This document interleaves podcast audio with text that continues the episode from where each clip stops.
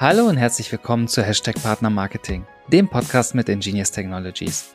Mein Name ist Tobias Rast und mir zugeschaltet ist mein Kollege Christopher Lindner. Hallo, grüß dich Tobias, ich freue mich dabei zu sein. Wir sitzen hier sozusagen virtuell zusammen, ähm, weil unser Podcast ein Jahr alt wird und wir hatten ganz tolle Gäste und ganz, ganz viele Highlights, insbesondere bei den deutschsprachigen Gästen und über die wollen wir heute reden, weil wir heute einen deutschsprachigen Podcast aufnehmen. Und da gab es ganz, ganz viele Highlights, die wir unbedingt mit euch teilen wollen. Der erste Gast unseres Podcastes war Johannes Rauner, der Head of Partner Marketing, SEO und Web Analytics bei der Agentur Projector ist. Und unsere Kollegin Sabine hat mit ihm über Trends im Partner Marketing gesprochen. Das Thema Trends ist ja auch immer ein großes Thema und ein ganz wichtiges, weil es geht ja eigentlich um die aktuelle Situation und ähm, was wirkt auf uns als Branche oder Akteure der Branche ein und was bedeutet das? Und wir haben Johannes gefragt zum Thema Influencer und Partner oder beziehungsweise Affiliates ähm, in der Attribution.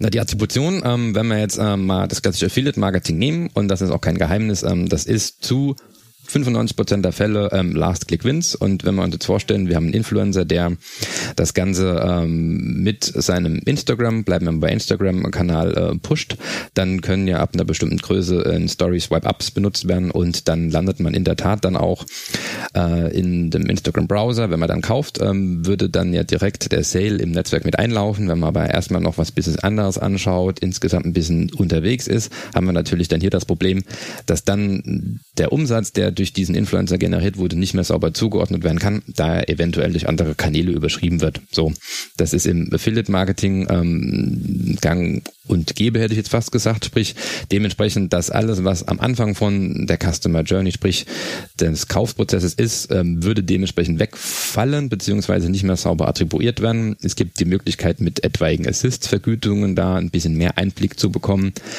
Aber da ist es insgesamt so 95 Prozent, meiner Meinung, die immer noch alles Last Click oder Last Cookie Wins machen und auch nur den Affiliate-Kanal betrachten und nicht die anderen Kanäle insgesamt mit, ähm, dass das dann dementsprechend schwierig wird. Es gibt natürlich andere Möglichkeiten. Es gibt Startups, die dann sagen, gut, wenn äh, ich über die einen Influencer buche, dann haben die eine Technologie, die jetzt ähm, bei einem Swipe-Up äh, zwingen, dass nicht der Instagram-Browser geöffnet wird, sondern der normale Browser auf dem Handy, dann ist es noch ein Ticken sauberer, das Ganze zu machen.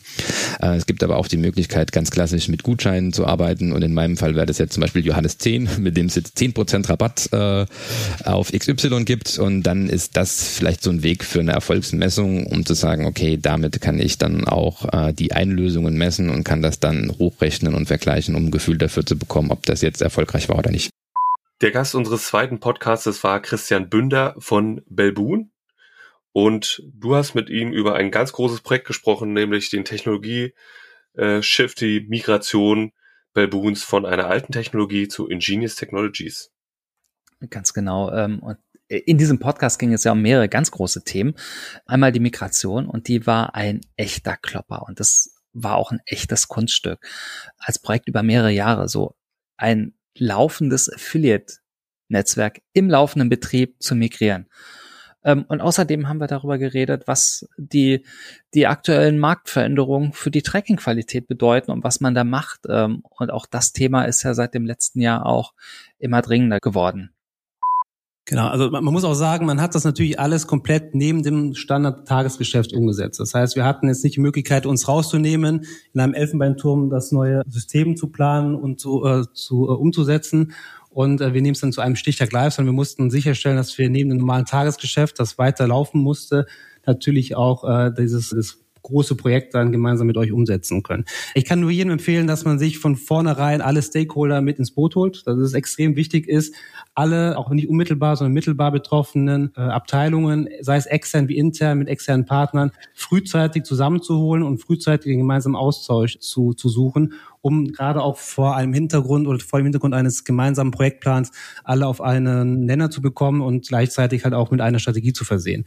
Es ist natürlich auch sehr wichtig, und das haben wir auch festgestellt, dass eine fortlaufende proaktive Kommunikation zu allen Partnern sehr, sehr wichtig ist. Das heißt, es bringt nichts, wenn man nur intern kommuniziert und den Geschäftsführern und Gesellschaftern Reportings an die Hand gibt, sondern man muss es auch extern kommunizieren an die Partner. Man muss die Partner mitnehmen und mit äh, einbinden in die weitere Entwicklung des Projekts. In Podcast-Folge Nummer drei hatten wir Dennis Petersen zu Gast, der damals noch bei Partnerize gearbeitet hat. Und äh, wir haben uns das jetzt so ein bisschen als Ziel gesetzt für diesen Podcast. Ja, nicht nur Leute von uns dort drin zu haben oder Kunden von uns, sondern ja, möglichst viele Marktmeinungen. Und äh, Dennis gehörte damals noch, wenn man so möchte, zur Konkurrenz. Und er hat mit dir darüber gesprochen, wie es in dem Partnermarketing aussieht und welchen Blick die Konkurrenz auf diese Branche hat.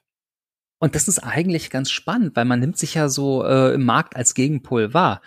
Aber ich war überrascht, wie ähnlich unsere Sichtweisen, Positionen sind. Und das war ein ganz, ganz spannendes Experiment, weil man redet sonst ja leider viel zu selten mit seinen Marktbegleitern.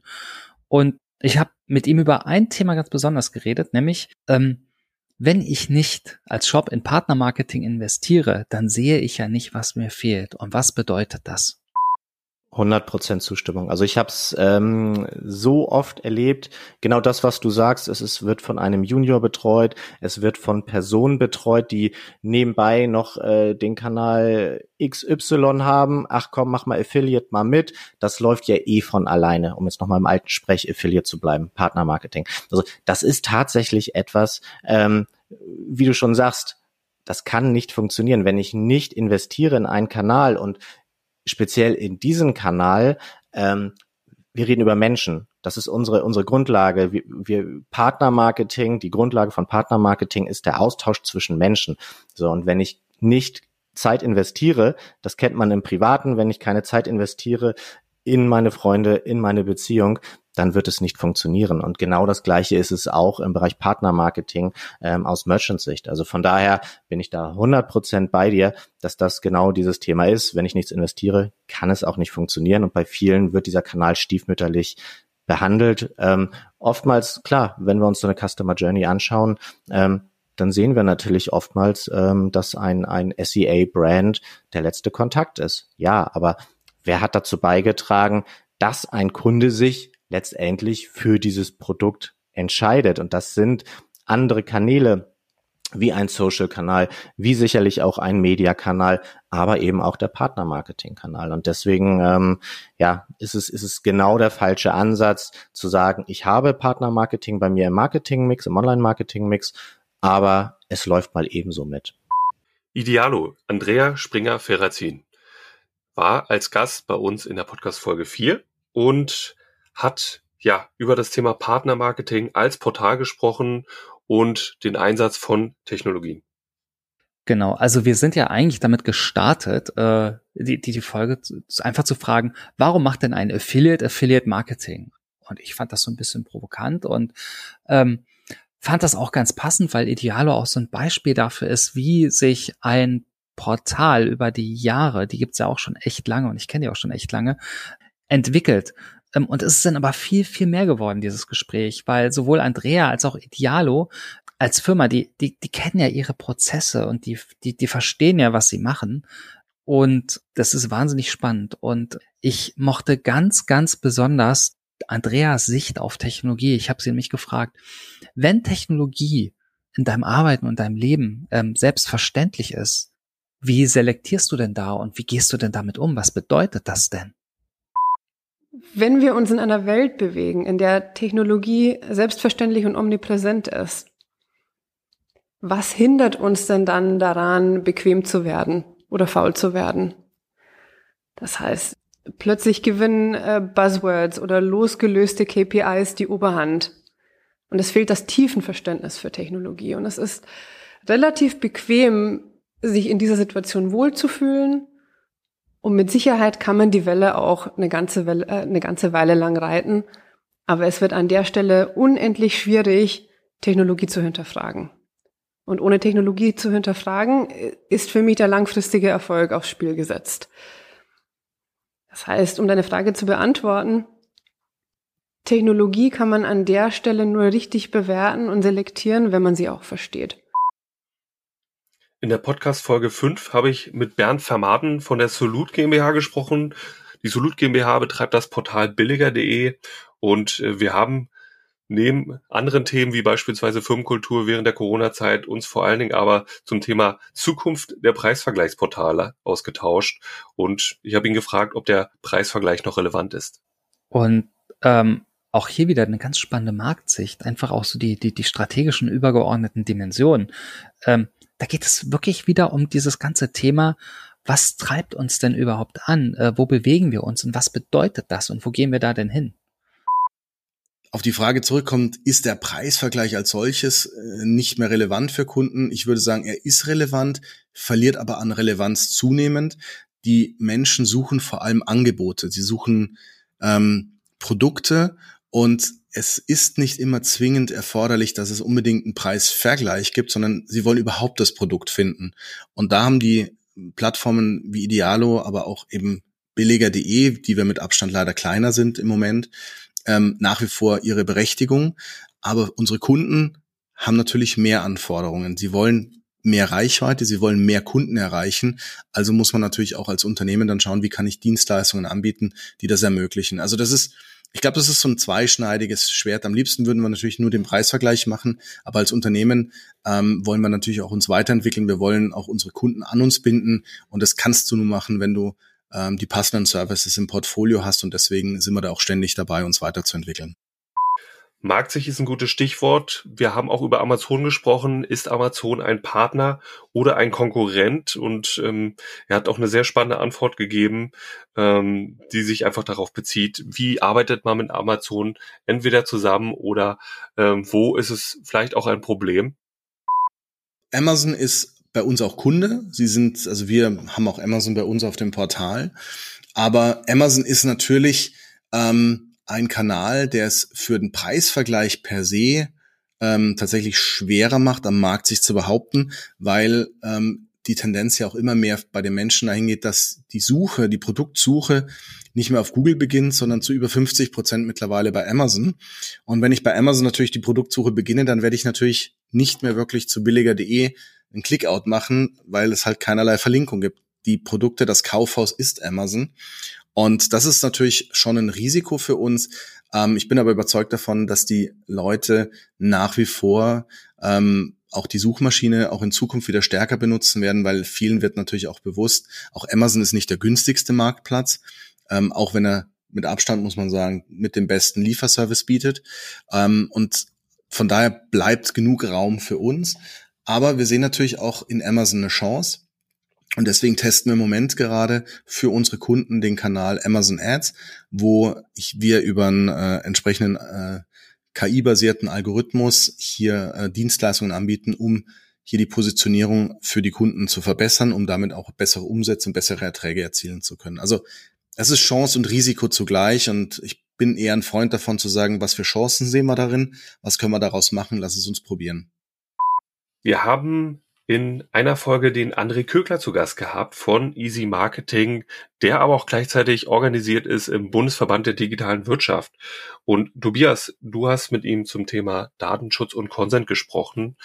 Und ein bisschen wurde das Thema ja mittlerweile eingeholt von der Gesetzeslage, ähm, von der Verabschiedung des TTDSG, das zum 1. Dezember 2021 in Kraft tritt ganz wichtiges Thema und auch ein echt wichtiger Gast. Und ich bin so froh, dass André sein Wissen teilt und so engagiert ist. Und ich könnte auch ewig mit ihm sprechen und diskutieren. Wobei diskutieren da wahrscheinlich auch ein bisschen ein großes Wort ist, weil wir sind uns eigentlich äh, in den meisten Punkten äh, ganz schön einig. Und ich habe ihn gefragt äh, zum Thema Consent. Ähm, wie ist das denn aus Sicht kleiner, kleiner Blogger? So ein Content Manager Tool kostet, kostet immer was. Man hat ein Risiko, ähm, durch die neuen Datenschutzregelungen, ähm, man kriegt selten Einheit, äh, einheitliche oder klare Aussagen. Und das ist doch eigentlich ein Problem, oder? Wenn, wenn dieser Mid- und Longtail, den wir auch in der Branche oder, oder für unsere Geschäftsmodelle so mögen, wenn der plötzlich äh, da zusätzliche Probleme hat oder das Arbeiten für ihn erschwert wird. Und hier ist das, was André dazu sagt. Da sprichst du einen ganz wichtigen Punkt an, nämlich die andere Seite. Ähm, vollkommen richtig. Die Advertiser, die haben, ähm, ja, für die sind die Kosten der, der CMP tatsächlich nicht so hoch. Es ist sicherlich bei den Enterprise-Systemen auch nicht, nicht nur 10 Euro, lass es 350 sein, ähm, whatever, aber man kommt, bekommt diese. Ähm, kann die entsprechend einstellen. Und dazu haben sie natürlich eine entsprechende Rechtsberatung. Sie müssen Datenschutzbeauftragten haben, ähm, äh, holen sich entsprechende Juristen ins Haus, Beratung ins Haus, um ein entsprechendes Konzept aufzubauen aufzubauen. Kleine Blogger können das nicht. Die sind hier tatsächlich im Moment ein bisschen alleine gelassen, weil der Gesetzgeber sagt nichts Klares. Ähm, man hält sich in der Branche auch eher zurück, was Empfehlungen angeht, um natürlich keine Schwierigkeiten, also Rechtsberatung kann natürlich keiner ähm, übernehmen. Auch wir können keine Rechtsberatung übernehmen. Wir können nur helfen, das Ganze zu verstehen. Ähm, und zu guter Letzt ist es eine Risikoabwägung, ja.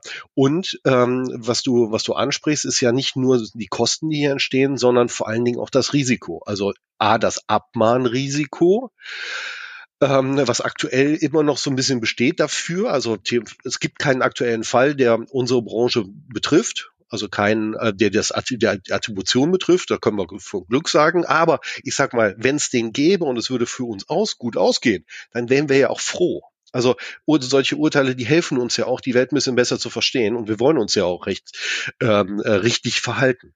Aber wir bewegen uns in einem Bereich, wo Gesetzesgeber ähm, und die sind ja nicht äh, untätig gerade, auf dem Weg sind, ähm, neue Gesetze zu entwickeln beziehungsweise bestehende zu aktualisieren. Und gehen da in Richtungen, die machen sich dann auch oft wiederum einfach, weil sie die Endverbraucher schützen möchten, vor allen Dingen vor den großen US ähm, internationalen Unternehmen. Ähm, aber ähm, verstehen auf un, uns unser, unsere Belange nicht, beziehungsweise unsere Systeme und das, was wir tun. Da müssen wir auch Aufklärungsarbeit äh, leisten. Und ja, wenn dort neue Gesetze kommen, dann könnte es so aussehen, dass ähm, wir dann ein Verständnis bräuchten für unser Cookie. Ähm, das heißt, nicht alle Endverbraucher werden dieses Einverständnis geben und ein Teil der Transaktionen wird nicht mehr zuordnenbar sein.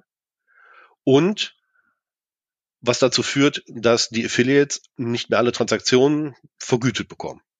So, und das ist ein Worst-Case-Szenario, äh, dem ähm, das müssen wir uns anschauen. Also was was was kann man dagegen tun? Tatsächlich gibt im Moment mehrere Bestrebungen äh, auf Gesetzesgeberseite, ähm, Gesetze zu verschärfen zu konkretisieren zuerst mal und dann aber auch zu verschärfen. Und davon da hätten wir ganz klare Nachteile.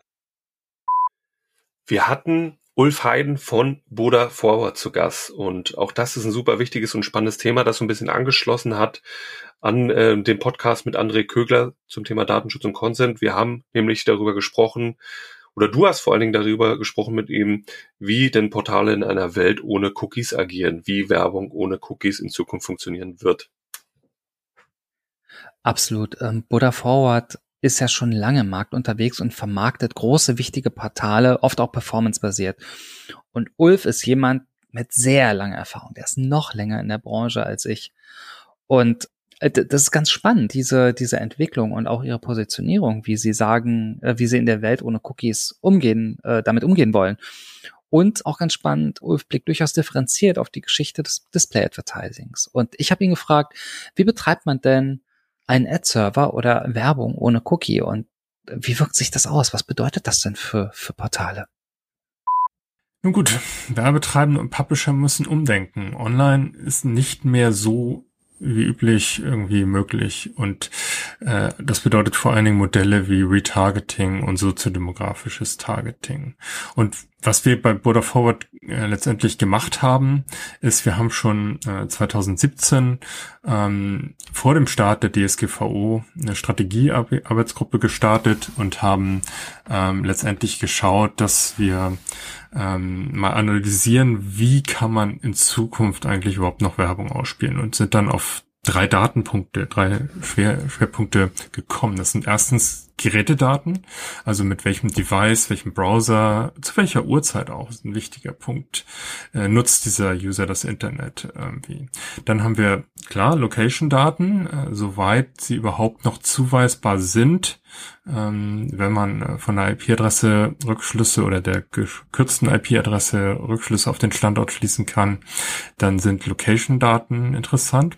Aber der dritte und wichtigste Punkt ist letztendlich der Kontext, also der Inhalt, den der User auf der Webseite liest, äh, auf der die Werbung ausgespielt wird. Diese Kontextdaten, die sind extrem wertvoll und lassen sehr weite Rückschlüsse auch darauf, welche Interessen der Nutzer hat.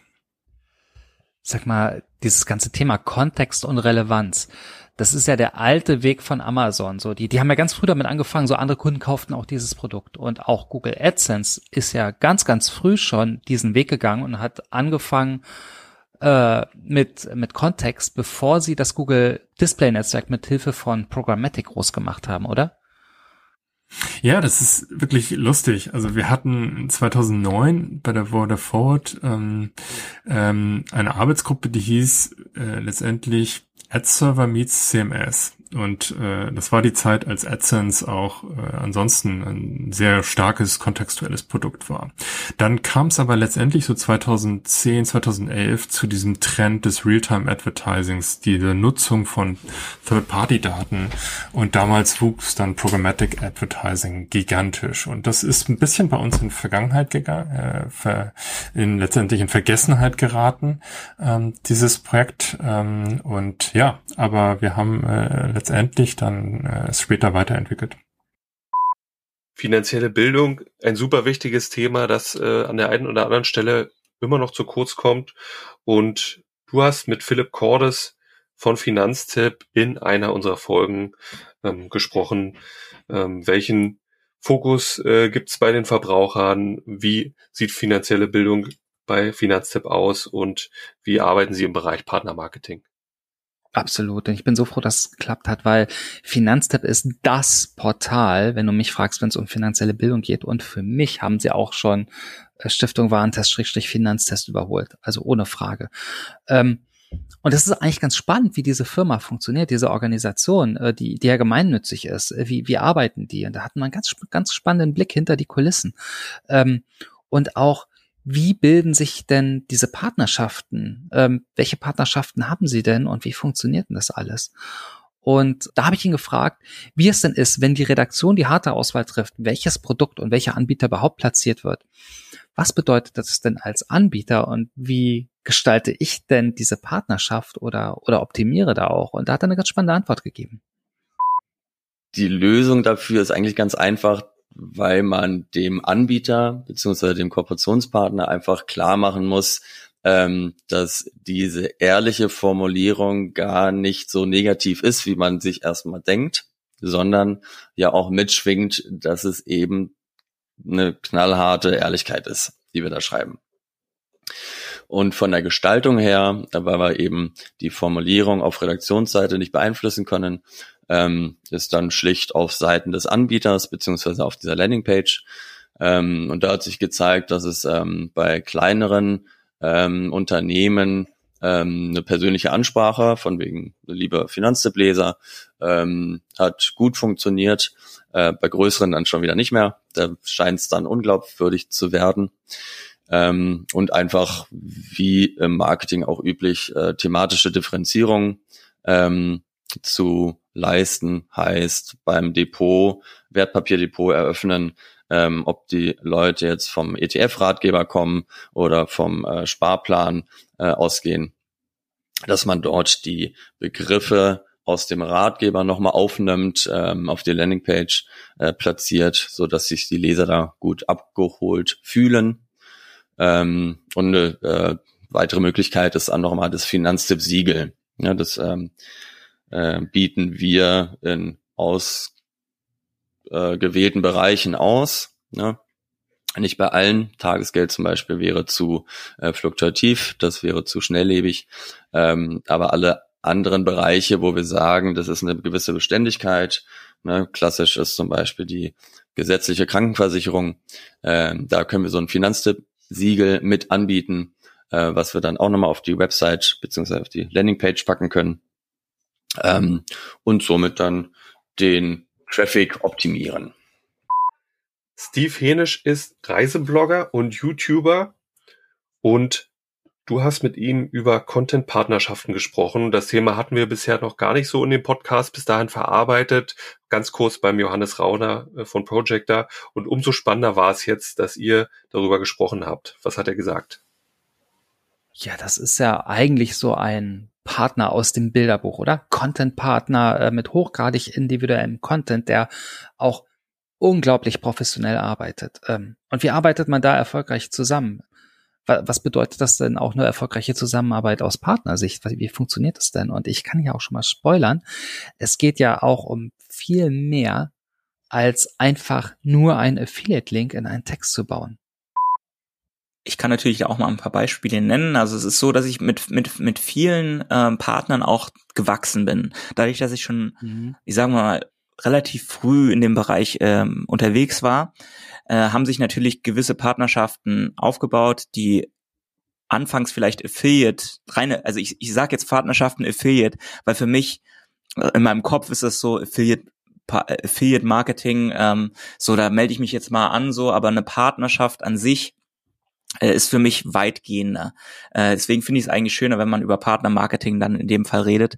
Ähm, ist für mich dann die Stufe, wo ich sagen würde, ich habe eine wirklich direkte Beziehung zu dem ähm, ja zu dem Anbieter, dass, dass, dass da wirklich ein Ansprechpartner da ist, dass eine Kommunikation stattfindet.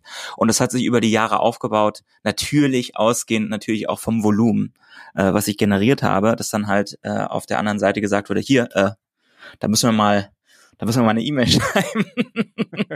das lohnt sich vielleicht, da mal zu reden. Ähm, aber es ist auch dadurch entstanden, dass ich auf Konferenzen war, dort mit den Leuten gesprochen habe.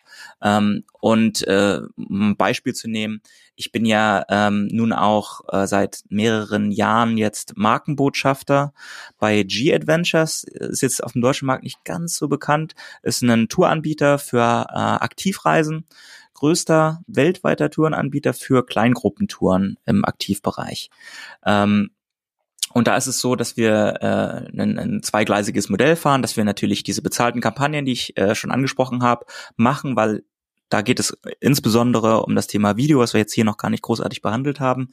Mhm. Videodokumentationen, die ich erstelle auf so einer Reise, die dann auch wirklich, äh, die sind dann quasi sponsored by G-Adventures, wo dann gezahlt wird im Prinzip für die Produktion. Also gerade Video, äh, Videoproduktion ist entsprechend kostenaufwendig, nicht nur in der äh, vor Ort beim beim Aufnehmen und der, der Zeit, die vor Ort anfällt, auch im Nachgang. Ähm, und ich muss in dem Fall halt natürlich auch äh, eine Sicherheit haben, dass ich dort, dass die Kosten dann auch gedeckt werden, wenn ich dann danach im Nachgang drei Wochen zu Hause sitze und äh, auch verschiedene ähm, Freelancer auch anstelle, die dann zum Beispiel Motion Design machen ähm, oder Captions schreiben, wie auch immer, äh, dass ich das halt auch gedeckt habe. Das heißt einerseits die bezahlte bezahlte Kampagnen, die man macht, auf der anderen Seite, dass man aber auch einen äh, Partnerprogramm laufen hat, wo man in einem, ähm, wie soll ich sagen, in einem Special Tier liegt, dass man halt äh, eine, eine, eine Ambassador-Kommission bekommt, wenn man einen Verkauf hat. Ein Partnerprogramm zu verwalten ist ja eine Sache, aber es ähm, ja ein vergessenes Partnerprogramm wieder neu aufzubauen, ein ganz anderes Thema. Und du hast mit Robert Bratzke von preisvergleich.de genau darüber gesprochen, nämlich über das vergessene Partnerprogramm von preisvergleich.de und wie er das Ganze optimiert hat. Es, es schließen sich manchmal so Kreise äh, innerhalb der Gespräche, die wir mit den Gästen führen. Und das ist ganz, ganz äh, lustig. Dennis Petersen hatte schon darüber gesprochen, dass einige Partnermarketing einfach nur so nebenbei machen mit entsprechenden Ergebnissen, man es einfach laufen lässt. Und ja, wir hatten ja so einen Fall. Es gab ein Partnerprogramm und das lag brach, das lief gar nicht. Und es ist auch eine Nische, also muss das sagen, das Pro Produkt ist jetzt nicht so sexy, da geht es um langlaufende Verträge. Und trotzdem hat Robert das Programm mit gutem Handwerk und ganz viel Liebe wieder sehr, sehr erfolgreich gemacht. Und das ist einfach ein Case. Ich glaube, von dem kann jeder viel lernen. Auf jeden Fall. Also ich bin in meiner Kommunikation gegenüber den Partnern sehr, sehr offen. Ich sage auch, ähm, Mensch, ähm, was, was können wir machen, was ist möglich, damit alle Seiten davon profitieren und am Ende auch der Verbraucher oder der Nutzer davon profitiert. Und ja, das ist, das ist wirklich äh, wichtig. Ähm, da einfach ganz transparent zu sein, auch dem Partner ähm, zu erklären, innerhalb zum Beispiel dieser Willkommensbroschüre, wie der Markt eigentlich funktioniert. Zum Beispiel kann man mit einem Partner zusammen eine Pressemitteilung machen, mit einem anderen Partner macht man einen Deal zusammen. Also man muss sich dann so ein bisschen in den einzelnen Publisher hineinversetzen und überlegen, was, was ist denn für seine Seiten relevant? Und wenn man dann den Content liefert, und da sind ganz viele Werbemittel entscheidend oder auch äh, Content, ähm, dann äh, funktioniert das super gut. Also ich suche dann immer eine sehr, sehr offene, direkte Kommunikation und wir planen dann auch tolle Aktionen. Agenturen sind ein Riesenthema bei uns in der Branche und man kommt nicht an ihnen vorbei. Äh, manche betrachten das ganze Thema positiv, manche negativ. Ähm, es gibt da unterschiedliche Ansichten, aber lasst uns einfach mal mit ihnen reden und genau das hast du gemacht. Daniel Enders war zu Gast von Blue Summit und du hast mit ihm darüber gesprochen, braucht man eine Agentur? Und das ist ein ganz, ganz spannendes Gespräch geworden, echt mit Position. Also wir haben da, haben da einfach uns nicht so zurückgehalten. Und ich kann auch aus eigener Erfahrung sagen, also ich habe schon mit wahnsinnig guten Agenturen auch wahnsinnig erfolgreich zusammengearbeitet und wahnsinnig toll. Ähm, wirklich, muss man sagen. Manchmal waren Agenturen aber auch ein Reizthema für mich. Also insbesondere wenn ich habe es ein, zwei Mal erlebt, wenn sie sehr dümmlich ihre Mittelsmann-Position ausgespielt haben, so alle Informationen nur zu mir und äh, aber eigentlich hatten sie gar keine Ahnung äh, von dem, äh, von der Materie. Ähm, und es war halt einfach wahnsinnig äh, zäh und schwierig und hat, hat gar nicht gut funktioniert. Und warum ist das manchmal so? Und auch, wie geht es ganz anders? Weil nämlich Agenturen können einen sehr, sehr hohen Wert haben. Man muss das nur wollen. Und da habe ich Daniel gefragt, ähm, als Shop, wie finde oder erkenne ich denn eine gute Agentur? Oh, wie finde ich eine gute Agentur? Das ist, es ist echt eine interessante Frage, aus Agentursicht das zu beantworten. Ich glaube, in erster Linie ähm, muss, würde ich mir, also jetzt, ich versetze, ich versuche mal in die Lage zu versetzen. Also ich als Advertiser würde mir erstmal in die Frage stellen, wo fließt wie viel Aufwand in welche Aufgabe rein? Also sich das ausgeben zu lassen wenn ich jetzt einen Auftrag ausschreibe, dann sagt mir jeder, ich kann tolles Affiliate-Marketing, wir machen tolle Strategien und wir machen alles super. So, das ist, das sagt jeder im Pitch. Aber sich dann im Nachgang ausspucken zu lassen, okay, ähm, wie viel Prozent verwendet ihr auf Publisher-Kommunikation? Wie viel Prozent verwendet ihr auf Reports? Wie viel Prozent auf Kundenkommunikation? Wie ist da eure Einteilung? Wie ist euer Zeitmanagement? Worauf legt ihr einen Wert? Und dann ähm, kann, dass ich mir genau das mal aufschlüsseln lasse, wie kommen die denn eigentlich auf die Zahl? Und dann kann ich nachvollziehen, wie kalkulieren die tatsächlich. Ähm, kalkulieren die realistisch oder kalkulieren die tatsächlich kampfpreistechnisch? Dann weiß ich auch, was es mich, mich erwartet. Und ich glaube, was auch sehr wichtig ist, ist tatsächlich das einzelne Know-how und den Lebenslauf der Mitarbeiter dort anzuschauen. Sich mal anzugucken, also natürlich die Ansprechpartner anzufordern, die auch tatsächlich im Team mit drin zu haben. Nicht einfach nur als Grüß August, sondern dass die mit, die tatsächlichen Accountbetreuer auch dann das Gespräch führen. Und dann würde ich da tatsächlich die eine oder andere tiefe Frage stellen, Technologiefragen. Ähm, wie läuft es auf, ähm, wie läuft es zu, zukünftig mit unserer äh, cookielosen Zeit, wo alle Angst haben davor? Und wie, wie reagieren die meine Ansprechpartner drauf? Haben die denn da Wissen? Könnten oder fra fragen, wie würdest du denn konzeptionell ein Private Network anbinden? Also, es sind, also ich würde tatsächlich so vorgehen, als ob ich einen Mitarbeiter suchen würde. Und ich glaube, dann kriege ich auch, so wie ich bei Mitarbeitern auf die Qualität achte, was ich bekomme und nicht den günstigsten, sollte ich auch bei einer Agentur quasi einen Mitarbeiter suchen und eher ein Bewerbungsgespräch führen, als eine Verkaufspräsentation erhalten zu wollen. Im Partner Marketing Podcast haben wir eine Reihe eröffnet, die nennt sich Technologie erklärt. Und ich bin da auch sehr froh drum, denn vieles, was ihr dort erklärt, kam einfach bei mir danach viel verständlicher an. Und ähm, ich hoffe, den Zuhörern geht's genauso. Und in der ersten Folge von Technologie erklärt, hast du mit äh, unserem CEO, mit unserem Geschäftsführer Siamak ähm, über das Prinzip des Event, der Events gesprochen. Wie funktionieren Events? Was sind Events? Was hat er gesagt? Total. Ich war so froh, dass Siamak äh, das gemacht hat, weil der kann das so schön erklären. Also äh, es ist einfach Wahnsinn, da bin ich echt dankbar. Und Technologie, das ist ja einfach ein Thema, das betrifft ja in unserer Branche unsere ganze Arbeit. Das ist ja die Grundlage von allem. Und ähm, wir haben teilweise viel zu viel Respekt oder äh, auch einfach nur Halbwissen zu bestimmten Themen und ich nehme mich da auch gar nicht aus. Ähm, und dabei ist es so wichtig und auch da schließt sich wieder so ein, so ein Kreis. So, ne, das, darüber habe ich ja auch schon mit Andrea äh, im Idealo-Podcast gesprochen. Und ähm, ich habe es hier mal gefragt zu einmal zu, zu eventbasierten ähm, zu Events oder wie man eventbasierte Systeme aufbaut, ähm, aber auch zu einer wichtigen Grundlage des Software Engineerings, nämlich, ähm, dass man erst eine Basis aufbaut und sich danach um Funktionen und Details kümmert. Wir als Ingenieure versuchen ja immer, ähm, das ist eines der Eigenschaften eines Ingenieurs, jede Entscheidung ähm, in die Zukunft verlagern, also so spät wie möglich Sicht festlegen. Das ist so ein bisschen Teil dieses Ingenieurstums, das heißt Abstraktionen schaffen, äh, wo ich später entscheiden kann, ähm, wie es konkret werden soll. Und mit dem Event ist es nichts anderes statt darüber zu reden, ähm, dass ich äh, eine Provision erhöhen, erhöhen will, das ist nämlich der, die Reaktion auf ein Event, schaffe ich mir erst die, die Möglichkeit, Events unabhängig vom Grund zu erfassen, äh, weil die, der menschliche Geist nun mal kreativ ist und weil sich der Markt ändert und weil man neue Ideen hat. Und äh, die Ideen ähm, sind, du musst dir vorstellen, wenn es, wenn es tausend Ideen gibt, zu einem Event, dann hast du hoffentlich an, lange über das Event nachgedacht und wie du es aufbaust und welche Informationen du dazu speicherst. Also dir sehr viel Gedanken gemacht im Voraus darüber, was du mit so einem Event speichern willst. Beispielsweise, wenn du vergessen würdest zu speichern, wer die Provision verändert hat, welcher eingeloggte User, würdest du später ähm, von deinen 1000 Ideen 400 nicht umsetzen können. Und zwar zu sagen, beispielsweise, ist, äh, wer arbeitet hier im Bereich Provisionen häufiger oder wer, wer ist der, wer ist der erfahrenste oder wer ist der, der kurz bevor er die Firma verlassen hat, sich noch Geld eingestrichen hat. Auch das, also Fraud äh, ist auch, ähm, Fraud hat oft nicht damit zu tun, äh, was heute ist, sondern äh, was sich verändert hat. Ne? Also ähm, beispielsweise kennen wir es ja aus dem Cookie-Bereich. Cookie war so und plötzlich war der Cookie dann bei einem anderen Partner, kurz vor Abschluss. Er ist auch ein Event. Ne? Also ja, die Möglichkeiten, also wenn wir es abstrahieren, müssen wir darauf gehen, dass wir sagen, um viele Möglichkeiten in der Zukunft zu haben, müssen wir uns äh, hier ähm, ja äh, heute anstrengen, um die Events zu erfassen.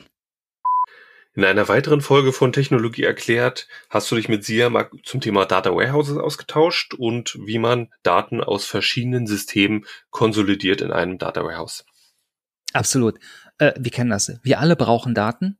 Und wir werden da auch immer professioneller. Ähm, und wir kennen Data Warehouse, wir kennen die Ergebnisse, wir kennen äh, oft in Tableau oder Google Data Studio oder oder oder ähm, unsere Auswertung. Aber was steckt denn dahinter und warum und wie arbeitet man denn überhaupt mit einem Data Warehouse? Und auch dazu habe ich sehr mal gefragt. Man hat vielleicht einen Hauptgeschäftszweck, den man hat. Also man verkauft Software, verkauft ähm, Hardware, vertreibt Bananen, was auch immer man da gerade tut. Und in diesen ganzen Systemen versteckt sich sozusagen der jeweilige Geschäftswert. Das heißt, es ist schwer in diesen Systemen zu analysieren, ähm, Fragen zu stellen, ähm, Vorhersagen zu treffen auf, äh, in die Zukunft, weil diese Daten natürlicherweise in jedem System völlig anders strukturiert sind ähm, und ähm, sch schwer sozusagen aus den drei, vier, 15, 37 Systemen eine Abfrage zu machen ist, ähm, wo man, wenn man vielleicht Fragen hat. Also ein Beispiel dazu, ähm, Kundendaten, wenn man Kunden hat, sind natürlich nicht in einem System. Man hat ein Customer Relationship Management System, da sind Kundendaten drin. Dann hat man vielleicht pro Kunde ein, ein, ein Profil, was man in, einem, in einer Excel-Datei pflegt. Dann hat man zusätzlich natürlich noch das Datev, wo der Kunde als ähm, Debitor hinterlegt ist. Und dann kann man sich noch weitere Teile vorstellen, vielleicht die eigene Software, die man geschrieben hat. Vielleicht hat man noch eine Software, die die Rechnungsgenerierung macht, also nicht die Buchhaltungssoftware. Und auch da muss man den Kunden abbilden. Jetzt ist der, der Kunde ähm, überall ein bisschen. Und das ist das, was ich meine, um, um, eine, um eine Antwort zu kriegen. Ähm, wie geht's meinem Kunden oder was tut der? Ist es sehr schwierig, diese Antwort zu beantworten, äh, diese Frage zu beantworten. Und ähm, oft endet es in manuellen Tätigkeiten. Genau. Und äh, das ist erstmal der Hintergrund, ähm, wo, wo wir alle herkommen. Und das kennen wir im Alltag. Und wir haben aber jetzt eine Branche, die sich entwickelt hat, die versucht, diese, diese, diese komplexen Systeme zu analysieren, also sie umzuwandeln in ein Datensystem. Das heißt, zu sagen, ich habe hier ganz ähm, klare Schritte. Die Schritte sind, ähm, was habe ich für Quellen, wie komme ich an die Quellen ran, wie komme ich die, wie ziehe ich die Daten aus den Quellen, wie transformiere ich die Daten, wie speichere ich die Daten? Und wie, was mache ich dann mit den gespeicherten Daten? Hin in Richtung Vorhersagen oder historischer Blick oder halt ähm, tatsächlich Visualisierung und UI. Das heißt, ähm, wir reden hier erstmal äh, über dieses Umfeld und mittendrin haben wir ein Data Warehouse, welches die Daten speichert. Aber wir müssen auch über das Große und Ganze, das Bild, was ich gerade gezeichnet habe, ähm, denken und dann wird das Data, kriegt das Data Warehouse seinen Sinn. Eine tolle Folge war auch die mit Martin, Martin Heimann, unser Kollege, der ähm, ja zum Thema Software und Legacy, die über die Zeit wächst, etwas erzählt hat und ähm, ja, du hast äh, ihn gefragt, wie man aus dieser ganzen Geschichte wieder rauskommt. Ja, wir haben ein neues Feature released bei Ingenious, nämlich die Conversion Requests. Also einige nennen das auch Nachbuchungsanfragen, besonders für Cashbacker.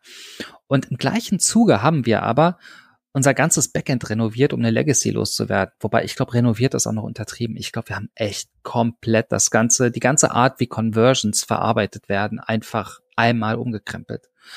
Ähm, und als wir darüber gesprochen haben, Martin ist ich, ist uns klar geworden, dass Legacy das Problem in der Branche ist, weil wer kennt das nicht? Wer kennt nicht den Entwickler, der sagt, ja, unser System ist zehn Jahre alt und deswegen kann ich deine Anforderungen nicht umsetzen oder nicht erfüllen. Also die, der Entwickler sagt einfach nein und das sagt er nicht, weil er böse ist, sondern weil er eine Legacy hat.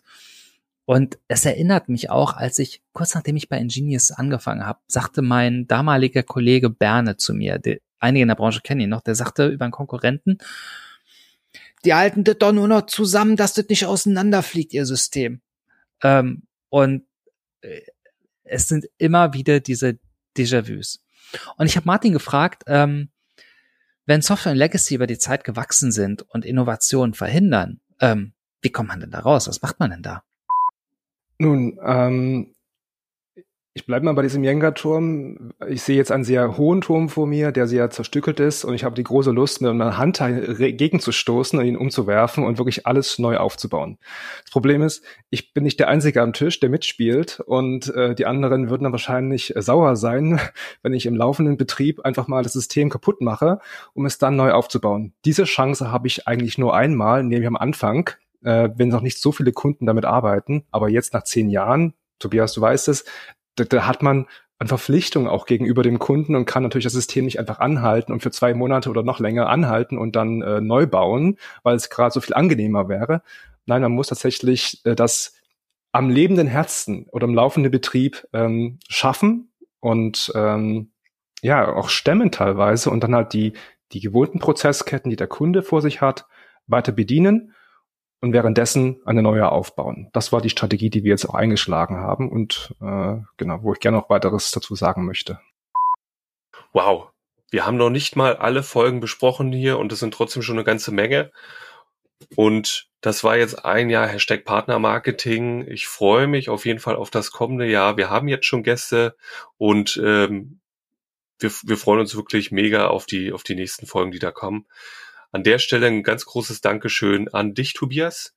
Ähm, du hast viele Folgen moderiert, hast es super gemacht, hast auch mit deinem eigenen Wissen dort äh, ähm, ja glänzen können und andere ähm, anderen guten Fragen gestellt.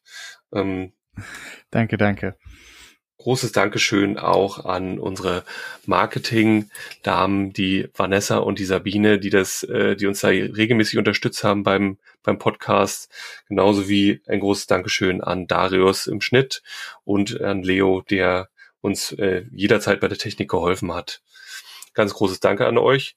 Und ja, schauen wir mal, was das neue Jahr mit Hashtag Partnermarketing bringt. Äh, absolut ganz tolles Team ähm, und jeder hat echt viel beigetragen. Also äh, das wäre nicht so gut geworden, wenn wir uns nicht äh, gehabt hätten.